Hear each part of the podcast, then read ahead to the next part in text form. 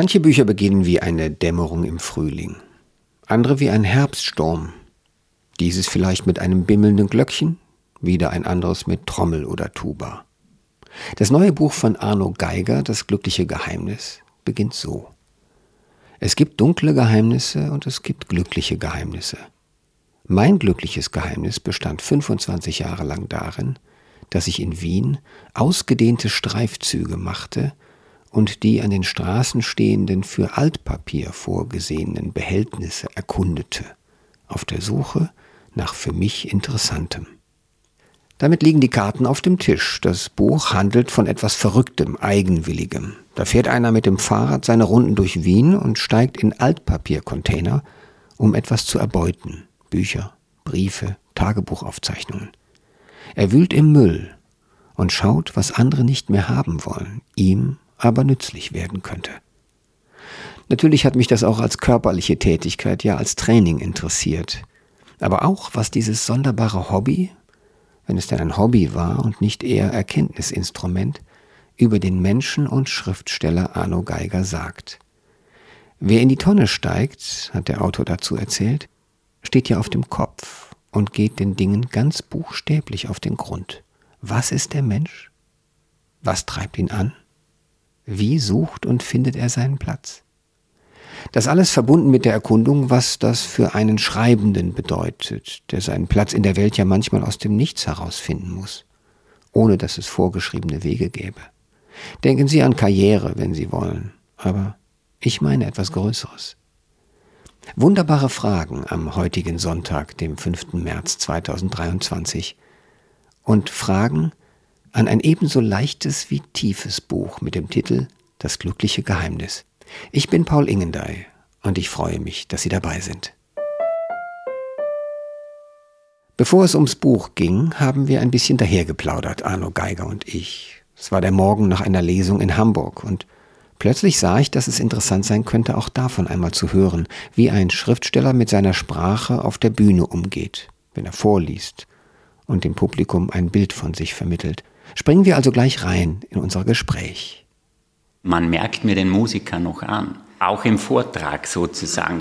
Also Sprache hat auch Klang und transportiert sozusagen eine klangliche Oberfläche. Satzbau ist Rhythmus. Es gibt Akzentuierungen, das ist für mich ganz natürlich. Das liegt mir im Blut, aber aufgrund meiner Herkunft. Ja, aber. Ja. Nein, das ist natürlich auch eine große Hilfe, weil immer wenn ein Buch dann fertig ist und Sie auf Tour gehen, darf ich fragen, wie viele Lesungen Sie machen?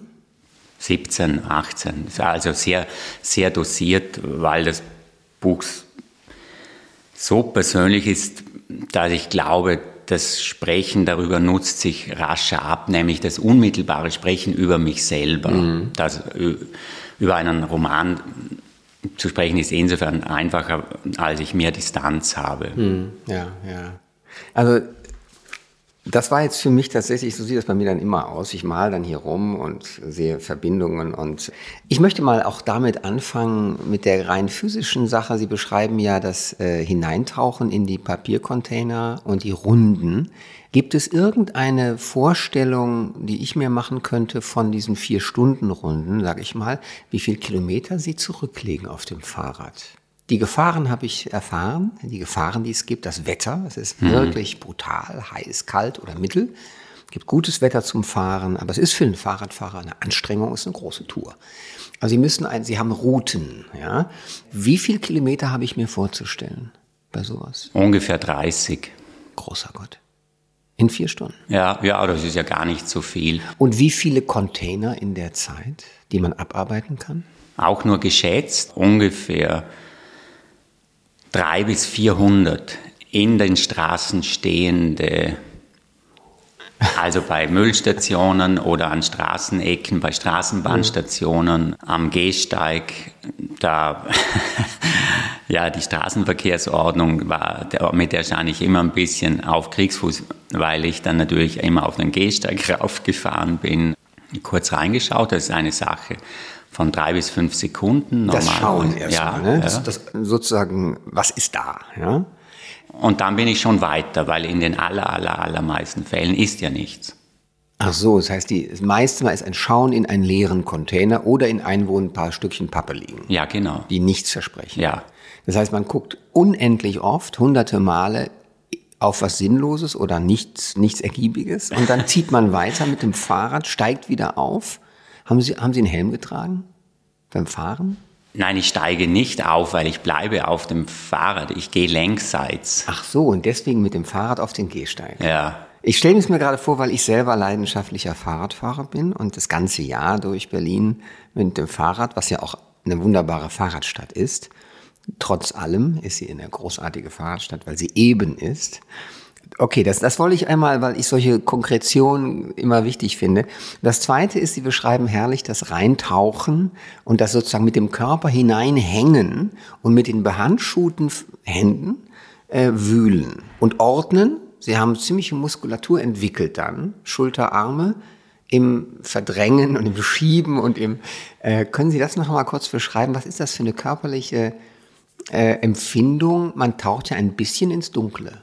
Normalerweise schaue ich ja nur ganz rasch hinein und da ist nichts. Und dann verlagert sich sozusagen die Hoffnung zum nächsten Behälter, weil es kann immer sein, immer im, im nächsten könnte der ganz große Wurf sein. Und manchmal erspähe ich dann etwas. Dann sehe ich etwas hervorlugen, einen Buchrücken oder ein Bündel Briefe und dann steige ich vom Fahrrad ab. Dann stelle ich das hin, ganz ordentlich, und schaue mir das näher an. Und ja, und dann ist halt die Frage, wie ist der, der Inhalt geschichtet? Also liegt das zu oberst, dann nehme ich es weg. Liegt es weiter unten, muss ich halt schauen, da ist viel Erfahrung, wie ich mich jetzt dem annähere, auch physisch. Und, und wenn das ganz unten liegt, sagen wir, der, der Container ist eh fast leer und jemand hat auf den Grund hinunter etwas geworfen, das ich mir näher anschauen möchte, dann stemme ich mich an der Oberkante, also den Deckel lege ich um, stemme ich an der Oberkante hoch, dass ich mit so im Gürtelbereich aufliege und balanciere das mit den Beinen aus, dann, dann lange ich runter mit den Händen und dann mit dem Gegengewicht der Beine und mit der Bauchmuskulatur. Das geht ganz schnell. Das ist so eine Wippbewegung ja. dann letztlich. Ähm, ich war ja sehr jung, als ich damit angefangen habe, 3, 24. Äh, das ist das richtige Alter, um solche Dinge zu tun und später hilft die Erfahrung. Mhm. Ich finde das als Bild. Einer geht durch die Stadt, fährt Runden und hängt sich rein, da wo sich zu lohnen scheint oder wo eine Chance besteht, hängt sich rein, wühlt, kommt mit etwas raus wie ein Taucher, äh, muss das in den Rucksack packen. Äh, oft haben ja auch dann die Sachen sie überfordert, was den Platz angeht. Sie hatten ja nicht immer genug Rucksack für die Schätze, nehme ich mal an. Es gab vielleicht auch mal Tage, wo Bücher und Konvolute von Briefen, Tagebüchern, äh, dann muss man es deponieren und wiederkommen. Oder nach Hause fahren. Also und den Tag für beendet erklären. Ja, das verlängert den Tag halt dann um eine Stunde. Ja, ja. Äh, da also nur schnell nach Hause, Tür auf, abwerfen, so habe ich das genannt, abwerfen und weiter.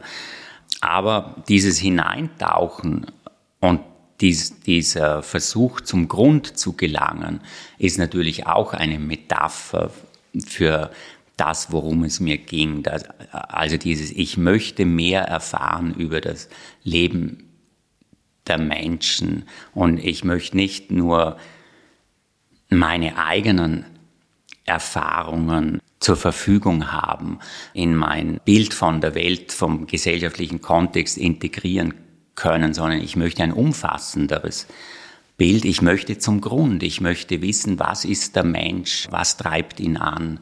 Was versteht er unter Leben und wie lebt er? Mhm. Weil das eine ist nicht das andere. Und Sie haben natürlich durch die sowohl Briefe wie Tagebücher, die Sie gefunden haben und geborgen haben, einen besonderen Einblick in den Teil der Menschheit, der Wiener Menschheit sozusagen, der sich artikuliert auf eine Weise. Ja, das ist ja auch klar. Sie sozusagen die schweigende, murrende Menge haben sie nicht erfassen können, aber sie haben die, die sich artikulieren, auf eine Weise, die wir sonst niemals sehen. Insofern haben sie einen Wahnsinnsausschnitt Ja, und in früheren Jahrzehnten waren auch, war auch die murrende, schweigende Menge hin und wieder gezwungen zu schreiben. Also die Kultur des Handschriftlichen, des Briefeschreibens hat weiteste Bereiche der Gesellschaft erfasst. Und wenn man unterwegs war, gab es nur eine Möglichkeit, den Kontakt zu halten oder wenn man irgendwo ein ausgewandertes Familienmitglied hatte in Kanada oder in Argentinien. Kommunikation hieß schriftliche Kommunikation oder Kontaktverlust. Und dieser Kultur habe ich tatsächlich beim Untergehen zugeschaut, weil sie dann abgelöst worden ist vom Telefon, von Computer, E-Mail, Social Media etc. Absolut richtig. Und in der Tat ist das äh, sozusagen noch eine, eine Erfassung einer Kultur in dem Moment, wo sie ein bisschen, wo sie versinkt. Ja. Wobei die Schriftlichkeit ist ja kurioserweise erhalten geblieben bei den ganz Jungen auf den Telefonen. Die lieben das Schriftliche statt des Mündlichen, was ich eigentlich am Anfang verblüffend fand. Dass die junge Generation, also auch meine Kinder, lieber schreiben als reden. Ich denke, das ginge viel schneller zu reden, aber nein. Das Schreiben ist ein Ausdrucksmittel und gehorcht eigenen Gesetzen offen. Aber es ist ein Schreiben, das Sie, Herr Geiger, nicht mehr rekonstruieren können durch noch so viel Tauchen. Ja, genau. Ich müsste Hacker, Hacker Sie müssen werden. Hacker werden. Genau. Ähm, aber der Unterschied heute ist, dass man sich eine unmittelbare Antwort erwartet. Also es ist eine gesprächsartige Situation, dass man sozusagen antwortet und unmittelbar Antwort bekommt, während das Briefeschreiben einen sehr viel stärker auf sich selber zurückwirft. Das heißt, die, die Person ist mehr bei sich, sie schreibt eigentlich mehr über sich als an ein Gegenüber. Mhm. Wann war Ihnen klar in dieser Tätigkeit, Sie sagten ja, im Grunde umfasst sie ein Vierteljahrhundert, wann war Ihnen klar, dass das nicht nur Gegenstand der Reflexion ist, weil es Ihnen ja beim Schreiben geholfen hat, sondern dass es auch Material für ein Buch ist, dass es ein Buch werden wird über das Hineintauchen und was man damit tut. Wann spürten Sie das? Mit der alte König in seinem Exil. Es war auch, das kommt uns heute vielleicht ängstlich vor, aber zu dem Zeitpunkt, als ich der alte König in seinem Exil veröffentlicht habe, war mir nicht sicher, wie die Welt darauf reagieren wird, dass ich über meinen dementen Vater schreibe.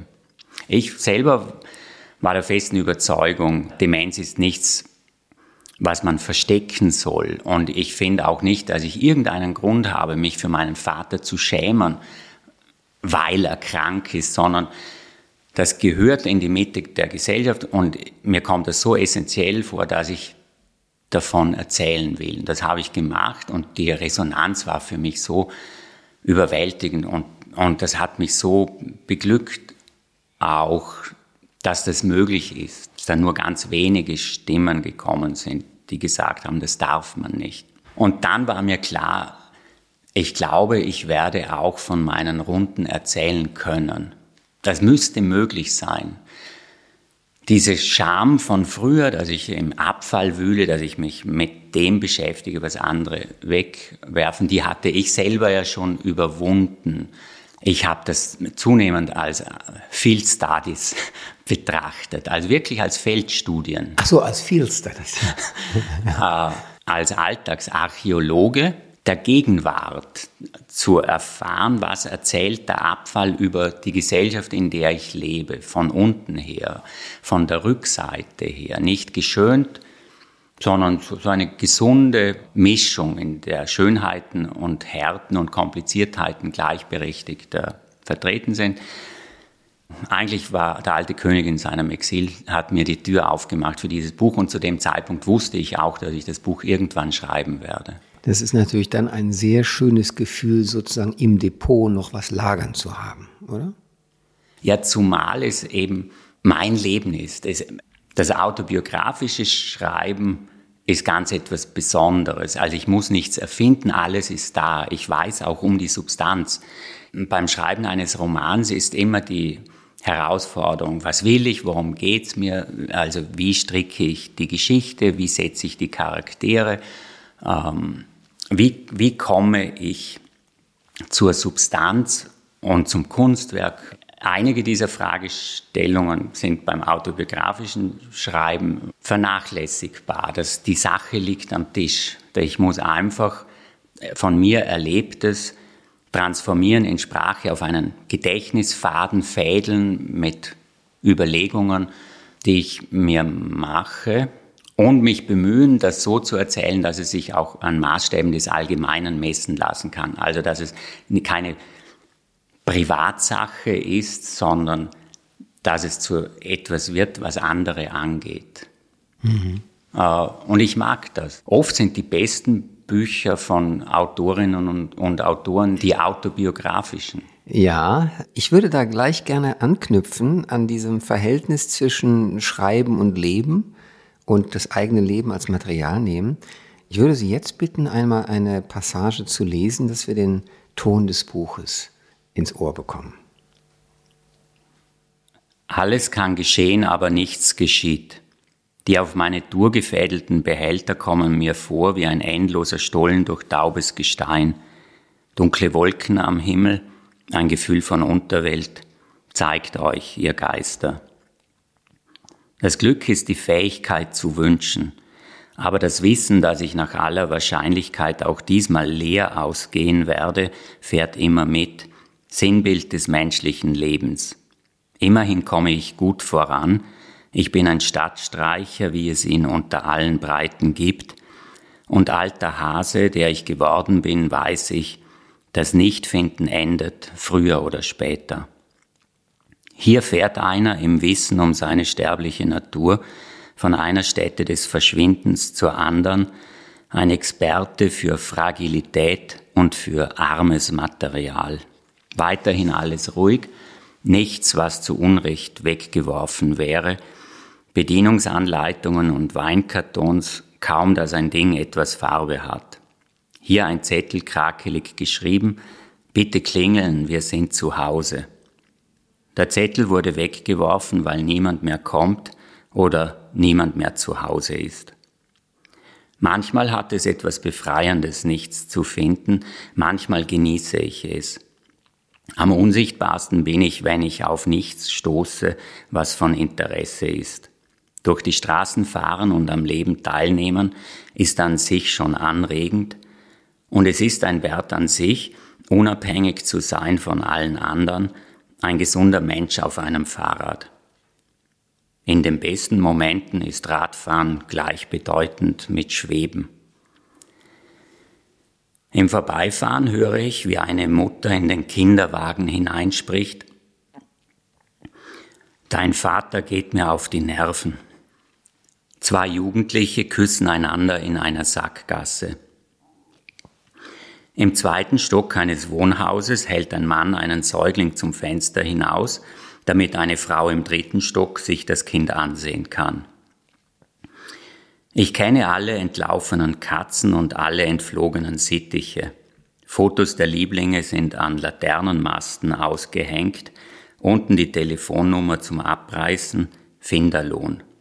Zweimal befreie ich Katzen aus einem Papiercontainer, das eine Mal zwei ganz junge, da rufe ich die Tierrettung, das andere Mal eine stinkende Alte.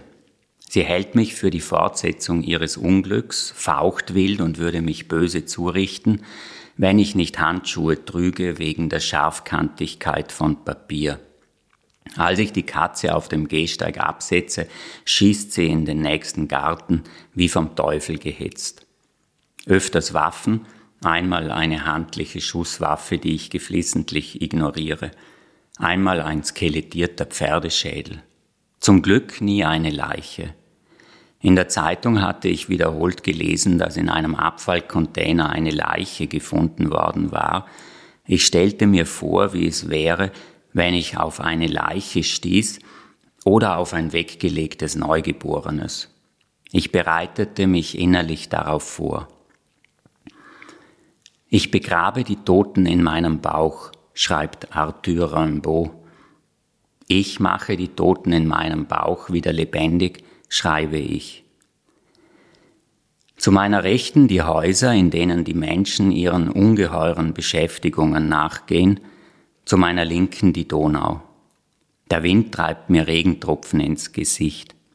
Die Jahre vergehen, manchmal ist schlechtes Wetter, manchmal gutes Wetter, die Sonne verschwindet hinter Wolken, die Bäume verlieren ihr Leuchten. Manchmal muss ich mich unterstellen, manchmal ist mir zu heiß, manchmal liege ich krank im Bett und sehne mich hinaus. Dann steige ich wieder aufs Fahrrad mit verkrusteten Nasenlöchern, der Wind weht mir um die Ohren. Schön. Danke sehr. Einer der faszinierenden Züge des Buches, den man ja auch während des Lebens erlebt, weil man hineinwächst in das Buch als Leser, wie äh, wahrscheinlich wie Sie irgendwann hineingewachsen sind in die Arbeit des Sammelns und des Sichtens und des Herausholens, ist die Mehrschichtigkeit dessen, was erzählt wird. Und zwar immer wieder mehrschichtig, von der physischen Beschreibung des, des Containers, glaube ich, wie man heute sagen würde. Das Wort gab es ja nicht bis hin, also alle physischen Dinge, die Vorgänge, die, was sie machen körperlich, um das zu gewinnen, um das es geht. Dann natürlich die Reflexion, die sich anschließt über Abfall, Fragilität, über Wegwerfkultur oder Unkultur, über Veränderungen der Zeitläufe, Geschmack, die Moden. Dann die Beziehungsgeschichte zu K, die wirklich sehr ergreifend ist, weil es die Komplikationen beinhaltet, äh, die sehr kompliziert gewesen zu sein scheinen, so wie sie es schildern. Zur selben Zeit aber auch großer Takt, weil sie es kurz machen und sehr pointiert. Dann nehmen sie die Geschichte des Vaters wieder auf, aus Der alte König in seinem Exil. Sie nehmen die Geschichte der Mutter auf, die dazugehört, die ebenfalls eine Kranken- und Altersgeschichte ist.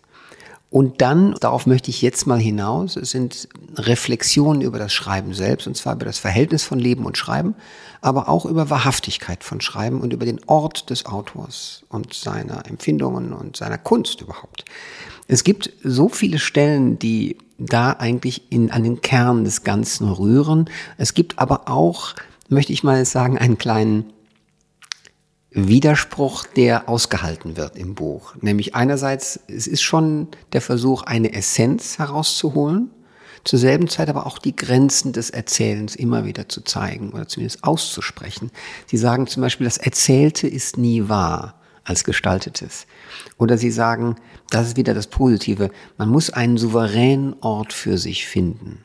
Sie meinen damit auch physisch den Standpunkt, von dem aus man diese Reflexionen über das Schreiben scheinen sie, obwohl sie schon viele Bücher geschrieben haben, unentwegt umzutreiben und sie kommen natürlich in das Beschreiben und Erzählen hinein.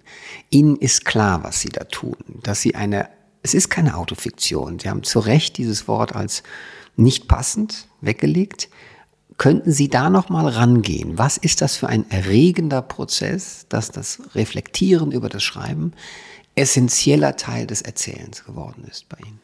Ja, bei mir steht ganz am Anfang die Frage, was will ich und wie mache ich das? Und das beschäftigt mich jahrelang. Der Schreibprozess, der beschränkt sich auf wenige Wochen bei einem Buch wie Das glückliche Geheimnis. Aber ohne dieses jahrelange Nachdenken, was kann autobiografisches Schreiben heute sein, würde ich es nicht so schnell schreiben können, weil ich dann wirklich weiß, was ich will. Und dieses souveräne Ort hat mit diesem Nachdenken zu tun. Wie kann ich mich an einen Punkt stellen, von dem aus ich über mein eigenes Leben schreibe, ja, unbefangen, unverstellt.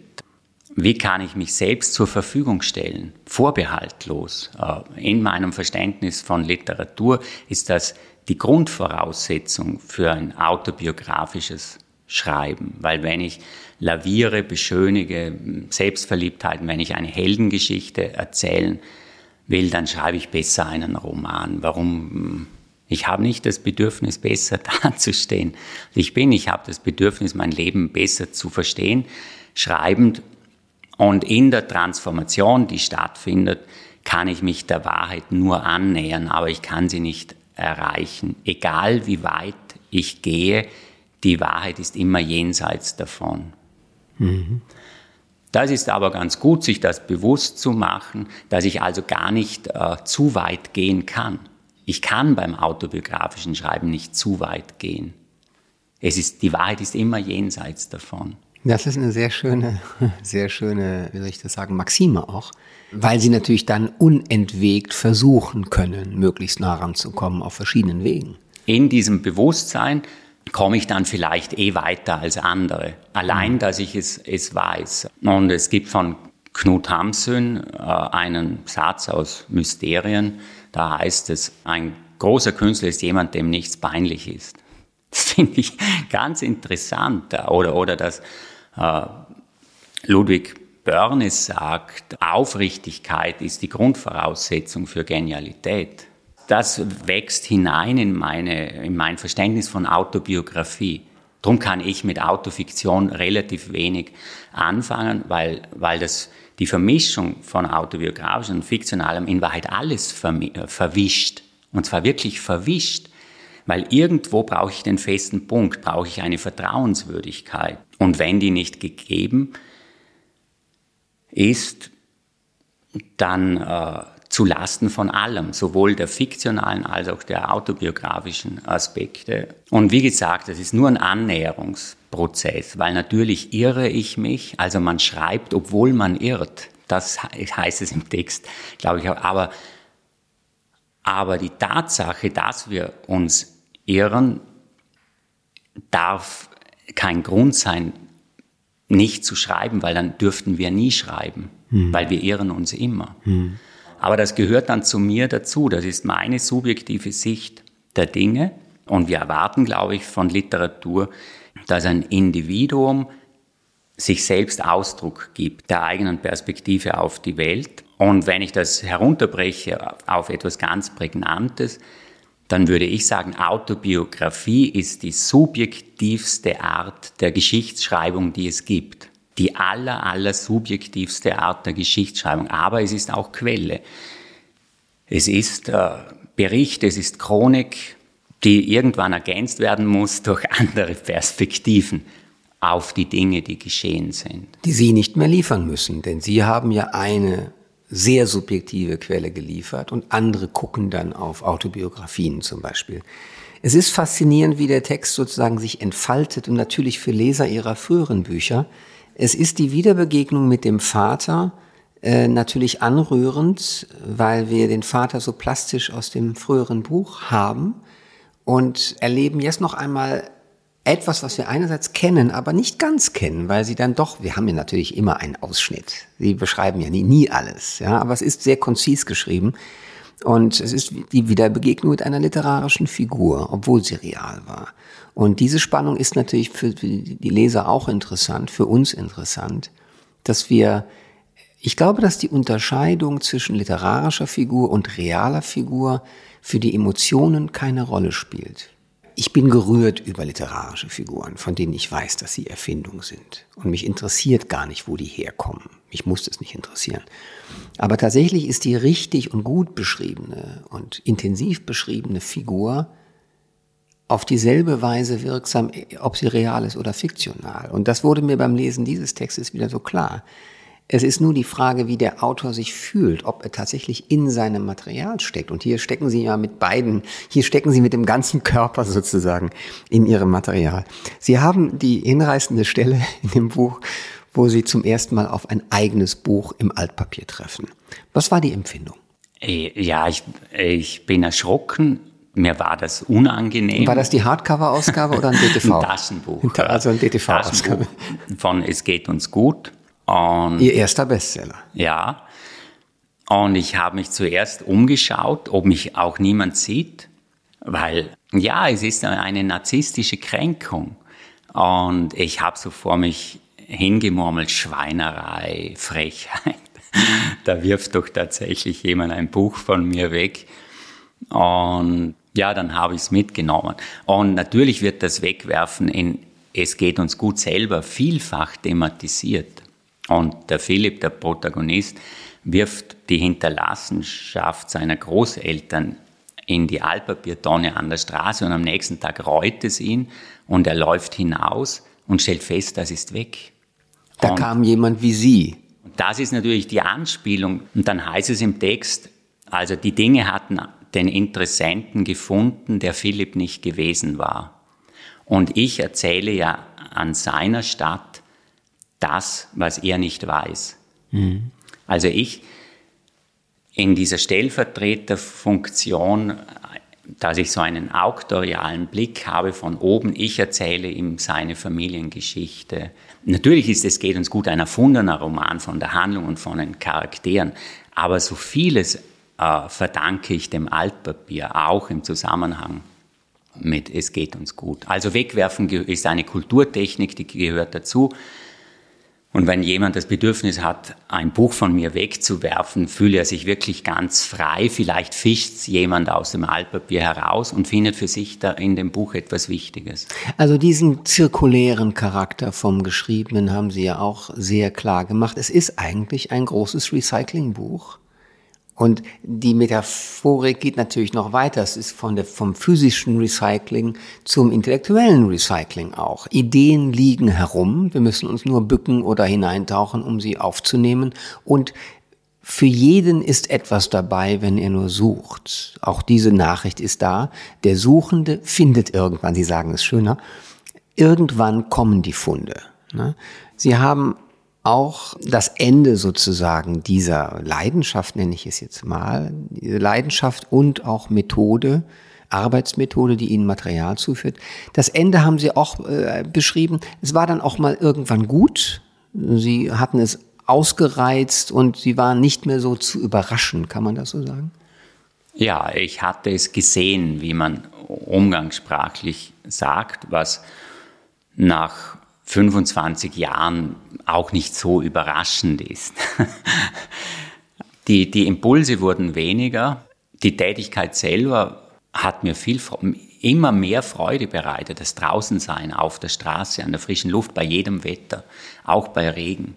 Wer, wer verbringt heute schon so viele Stunden auf der Straße und geschweige denn welcher Intellektuelle lebt in einem doch wichtigen Teil seines Alltags auf der Straße, nimmt am Leben teil als, als Staatsstreicher, als Jedermann und niemand. Äh Lumpensammler. Ein bisschen. Ja. Also als, die, als Schatzsucher ja. und Soziologe und Anthropologe. Aber zur selben aber, Zeit als ein sozusagen äh, äh, am, am, unteren Rand der Gesellschaft befindlicher. Das aber für die Menschen ein armer Teufel, weil wer sich mit Abfall beschäftigt, der hat sicher irgendein bestimmtes, irgendein Problem, sonst würde er das nicht machen. Er macht, also ich glaube nicht, dass je sich jemand gedacht hat, er macht das, weil er ein freier Mensch ist. Mhm. Also man geht davon aus, ein Mensch macht das aus Not, nicht aus Neigung. Aber das Sammeln ist in die Menschen auch so tief eingeschrieben, dass es tatsächlich gesammelt wird, nicht nur aus Not, sondern auch aus Neigung. Und, und für mich war es halt fruchtbar als Mensch, dann in zweiter Linie auch, auch als Schriftsteller, weil das natürlich wirkt sich das aus, wenn ich mich als Mensch verändere, verändert sich äh, auch das Schreiben. Mhm. Dann war klar, ich möchte den, den Freiraum schaffen. Jetzt, ich bin 54 Jahre alt, als ich aufgehört habe vor paar Jahren eigentlich mit Unter der Drachenwand. Da war ich ziemlich genau 50. So, ja, eine gute Mitte, Marke. Ne? Die Mitte des Lebens ist zwar überschritten, aber nennen wir es trotzdem noch im weiteren Sinn Mitte des Lebens. Und jetzt hör du aus eigener Entscheidung auf, schaff den Freiraum und schau, was passiert, was kommt Neues. Dieses Klammern das hat auch wieder mit Wegwerfen zu tun. Also aufhören und wegwerfen sind unterschiedliche Dinge, aber es sind, es sind verwandte Dinge. Es geht um mhm. Loslassen, um, um Ja und Nein. Und die Fähigkeit zu Ja und Nein ist unglaublich wichtig in unserem Leben, dass wir Entscheidungen treffen, dass wir äh, uns selber mehr vertrauen als anderen. Und für mich war dann irgendwann der Punkt erreicht, dass ich mir gedacht habe, Arno, wenn du jetzt aufhörst, ich glaube, das Positive überwiegt dann. Also mach dich frei davon und du, du hast dieses Geheimnis, wie auch immer, un, eigentlich unvorstellbar, dass ich das so viele Jahre hüten konnte. Fast rätselhaft. Eigentlich faszinierend, dass sie tatsächlich mit wachsendem Ruhm unerkannt blieben. Genau, und jetzt hör aus eigener Entscheidung und Überzeugung auch auf, und klammer dich nicht an, an diesen Gedanken. Es kommt nichts Besseres nach. Ich glaube, dass also alles zu seiner Zeit, wie es in der Bibel heißt, so eine Zeit zu leben und zu lieben und zu sterben, aber auch eine Zeit aufzuhören. Hm, sehr, sehr richtig. Auf einer anderen Ebene wird dieses Thema mit Beginnen, Weitermachen, Aufhören auch reflektiert in der Beziehungsgeschichte, die erzählt wird. Ich möchte das gar nicht jetzt zu sehr vorwegnehmen, weil das ja auch Spannung für äh, beim Lesen selbst enthält. Aber ich glaube, man darf so viel sagen, da Sie dieses Buch, man darf es hier, glaube ich, auch mhm. öffentlich sagen, es ist für Katrin und dann kommt eine K im Buch sehr prominent vor, die wichtig, der wichtigste andere Person des Buches ist K und wir nehmen jetzt an, dass Katrin K ist und vice versa. Ähm, und eine der Botschaften, die wir äh, entnehmen, diesen Schilderungen, auch diesen Beziehungsproblemen, dem Streit, den Konflikten, die man lösen muss, ist, dass sich Zähigkeit auszahlt, das dabei bleiben, wenn beide das können. Ne? Und sie konnten es beide und haben es geschafft, haben also die Hürden genommen und sind dann heute verheiratet. Ist das auch ein Glück, das mal hinschreiben zu können? Ja, Autor? ich glaube, es gehört zum Schwierigsten in der Literatur über gelingendes Leben zu schreiben. Also schon Homer schreibt, ich glaube in der Ilias, die Götter haben den Menschen das Unglück gegeben, damit sie davon erzählen können. Es ist viel leichter, über Unglück zu schreiben als, als über Gelingendes. Das Allerschwierigste vielleicht. Und gut, ich war so beschenkt oft von Funden aus dem Altpapier, die sehr offen berichtet haben, freimütig und habe meine Schlüsse daraus gezogen und mit meiner Frau auch darüber gesprochen im Vorfeld des Schreibens und dass sie mir dieses Buch ermöglicht. Das ist so weit entfernt von selbstverständlich aber für mich war es die Grundvoraussetzung, dass ich das Buch überhaupt schreibe. Und, und, und sie sagt, Arno, das ist wichtig, dass Menschen ihre Erfahrungen teilen und dass andere sich dazu in Beziehung setzen können. Und je mehr wir darüber wissen, wie Beziehungen gelebt werden, wie Beziehungen stattfinden, desto besser können wir uns auch orientieren, desto mehr Boden haben wir unter den Füßen also ich zitiere sie jetzt sozusagen vom Küchentisch her, die Katrin, meine Frau, dass sie sagt, gerade in Beziehungen, wenn es nicht so klappt, ist auch vieles schambesetzt. Also es geht niemandem etwas an. Und dann hat sie gesagt, von wegen, das geht niemandem etwas an, das geht jeden an. Beziehung ist so wichtig, äh, so essentiell, also macht das. Es betrifft jeden natürlich, also jeden, den wir so kennen. Irgendeine Art von Beziehung hat jeder ob gelingend oder nicht gelingend. Es ist natürlich auch sehr klug gesetzt, weil es sich in das Gewebe des gesamten Buches einfügt. Also es ist ja alles aufeinander bezogen. Und das Verlaufen des Lebens, das Vergehen des Lebens ist auch ein Thema, was Sie gar nicht so nennen müssen, weil es eben dann doch Jahrzehnte umfasst, nämlich ihr gelebtes Leben und äh, das hier sehr verdichtet äh, zum Ausdruck kommt. Ich glaube, dass es äh, dieses Buch viele verschiedene Zugänge ermöglicht beim Lesen. Das fand ich auch bemerkenswert, weil ich auf verschiedenen Ebenen angesprochen wurde. Eine andere Erfahrung war sicherlich, dass im ganz neutralen Sinne die Neugierde des Lesers, wie es weitergeht, wie das jetzt klappt oder nicht klappt, einen auch vorantreibt neben allem anderen man hat das Gefühl, das schwingt alles in diesem Buch und der Autor ist ganz in seiner, die Spanier haben den herrlichen Ausdruck, in seiner Soße zu sein, wie irgendwie ein, ein, ein Gericht, ja, in su salsa. Ja. Und dass sie tatsächlich den Ton sehr schnell haben und dann auf einmal kann man in alle Richtungen gehen und damit möchte ich eigentlich fast schon schließen es wird am Ende immer wieder auch reflektiert auf andere Autoren, die auf eine bestimmte Weise geschrieben haben, ihr sich ausgeschrieben haben. Sie nennen William Gaddis, einer meiner Helden, äh, der auch irgendwann dann auch alt und erschöpft war.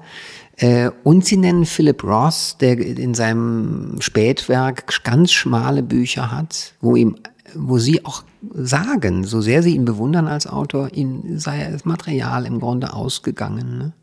Ja, es, es, es wird handwerklicher. Also er, er nimmt sich große Themen, behandelt diese großen Themen mit schriftstellerischer Bravour, also sehr fein gearbeitet, aber es fehlt das Anarchische, das Vitale der früheren Bücher. Und er hat ja dann selber in einem Interview gesagt, ich höre auf mit dem Schreiben, weil es bringt nichts, weitere mittelmäßige Mediocre Books mhm. zu schreiben.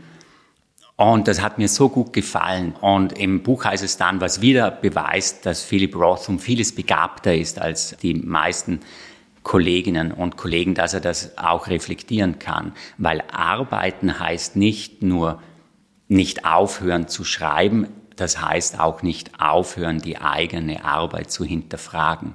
Und wenn ich meine Arbeit nicht hinterfrage, dann stagniert sie. Und dass man je, im Alter aufhört, Lebensangebote anzunehmen, ist ja eh auch schön für diese Leben, diesen Lebensabschnitt, dass man keinen Leistungsdruck mehr empfindet. Aber dann ist es doch auch okay aufzuhören mit dem Schreiben. Absolut, also das würde ich auch sagen. Ich erinnere mich damals, als die Nachricht kam, dass als Philip Roth das gesagt hat, dass er eine große Plausibilität hat. Er hat ja auch ein gigantisch umfangreiches Werk. Er hat sehr lange gelebt und gearbeitet und er hat über 60 Jahre Fiktionen geliefert.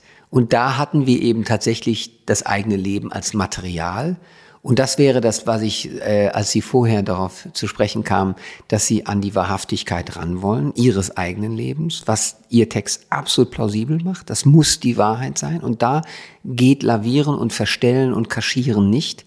Bei der Philip Ross Technik geht sie, weil er ja tatsächlich so viel Variationen seines Selbst liefert, dass ihm fast die Variation, die ästhetisch gelungene Variation wichtiger erscheint als jede sogenannte Essenz. Ich glaube noch nicht mal, dass Philip Roth an eine Essenz in diesem Sinne geglaubt hat.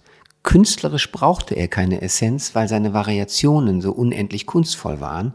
Bei ihnen kann ich mir ganz schlecht vorstellen, allein durch den Ton des Buches, der ein Ton der Aufrichtigkeit ist, dass bei Ihnen kann es ja keine Variationen geben. Und Sie werden auch das Buch nicht veröffentlichen, das irgendeines der früheren Bücher ins Unrecht setzt. Das ist ja ausgeschlossen. Insofern habe ich äh, mit einer faszinierenden Poetik zu tun. Sie haben im Grunde hier niedergelegt, woran Sie glauben.